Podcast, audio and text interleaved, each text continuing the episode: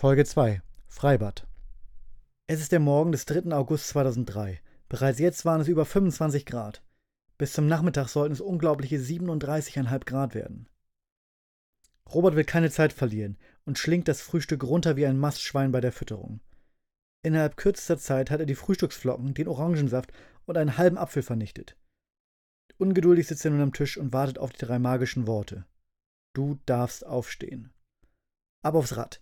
Dreieinhalb Kilometer sind es bis zum Horner Freibad. Die Strecke über den Jan-Reiners-Weg kennt Robert schon blind. Immerhin ist er sie gestern gefahren. Und vorgestern und vorvorgestern und den Tag davor. Schon von weitem sieht er die Schlange auf dem Parkplatz. Das wird heute dauern. An solchen Tagen zählt jede Sekunde. Noch während er den Hügel runter Richtung Fahrradständer rollt, knibbelt er mit einer Hand das Zahlenschloss seines Fahrrads auf. 3, 9, 2. Jetzt öffne dich schon, du Scheißding. 3, 9, 2. Endlich. In einer einzigen geschmeidigen Bewegung springt er vom Rad, wirft das geöffnete Schloss um den Reifen und Lanterne und verdreht mit dem Daumen eine der Zahlen. Das muss heute reichen. Nur einen Wimpernschlag später steht er schon in der Schlange. Niemand vor ihm, den er kennt. Ärgerlich. Meistens sind die anderen Kinder sauer, wenn man sich vordrängelt, selbst wenn man jemanden in der Schlange kennt.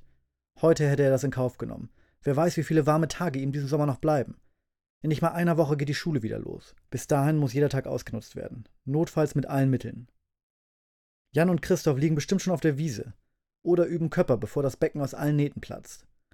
Die beiden wohnen nur drei Gehminuten vom Freibad entfernt, deshalb sind sie meistens die Ersten. Weh, die halten mir keinen Platz frei, denkt Robert sich. Insgesamt steht er bestimmt 40 Minuten in der Schlange. Was soll's, Hauptsache drin. Jetzt schnell im Eiltempo Richtung Stammplatz. Hinten links neben dem großen Becken.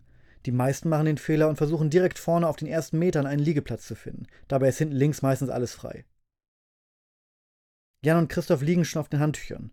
Beide haben nasse Haare. Köpper, wusste ich's doch. Robert breitet sein Handtuch aus. Die Comics werden feinsäuberlich aufgereiht und die Arme mit einer dünnen Schicht aus vielleicht zwei Milliliter Sonnenmilch eingerieben.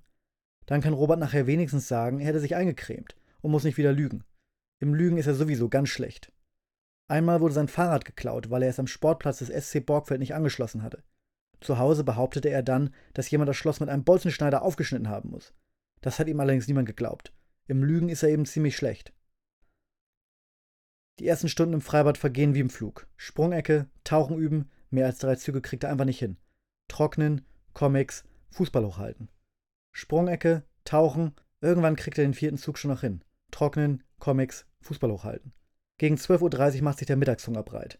Die Schlange vor dem Imbiss ist mindestens genauso lang wie heute Morgen auf dem Parkplatz. Immerhin geht's diesmal irgendwie schneller.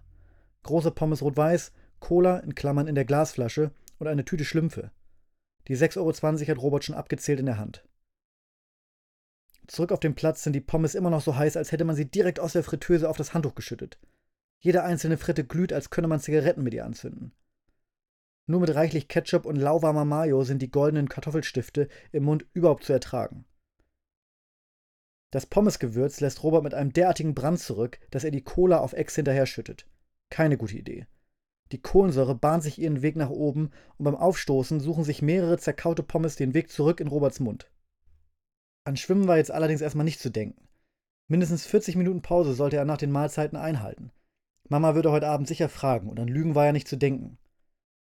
Während Robert die verordnete Verdauungspause einhält, beobachtet er, wie Marcel aus der Parallelklasse in der Sprungecke Arschbomben übt. Angeber, denkt er sich. Arschbomben traut Robert sich seit Anfang des Sommers sowieso nicht mehr, als er beim Springen zu weit nach hinten gerollt ist und ihm seine ganze Nase voller Chlorwasser gelaufen ist. Drei Tage konnte er das Chlorwasser riechen. Vielleicht würde er das Thema Arschbombe im nächsten Sommer nochmal angehen. Der Nachmittag vergeht genauso schnell wie der Vormittag. Gegen 17.30 Uhr packt Robert seine nassen Handtücher in seinen Rucksack und geht zufrieden, wenn auch etwas traurig darüber, dass der Tag doch schon wieder vorbei ist, Richtung Fahrradständer. Der Parkplatz ist nur noch halb so voll wie heute Morgen. Der Staub vom trockenen Kiesboden klebt an seiner nassen Badehose.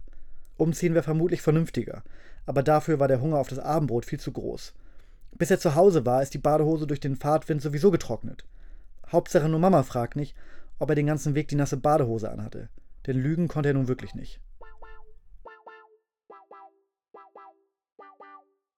Ja, danke fürs Zuhören. Wenn euch das gefallen hat, dann lasst doch eine Bewertung bei Spotify da. Ansonsten hören wir uns nächste Woche wieder mit der nächsten Geschichte. Das war Alleinunterhalter. Mein Name ist Tim Lörs. Tschüss.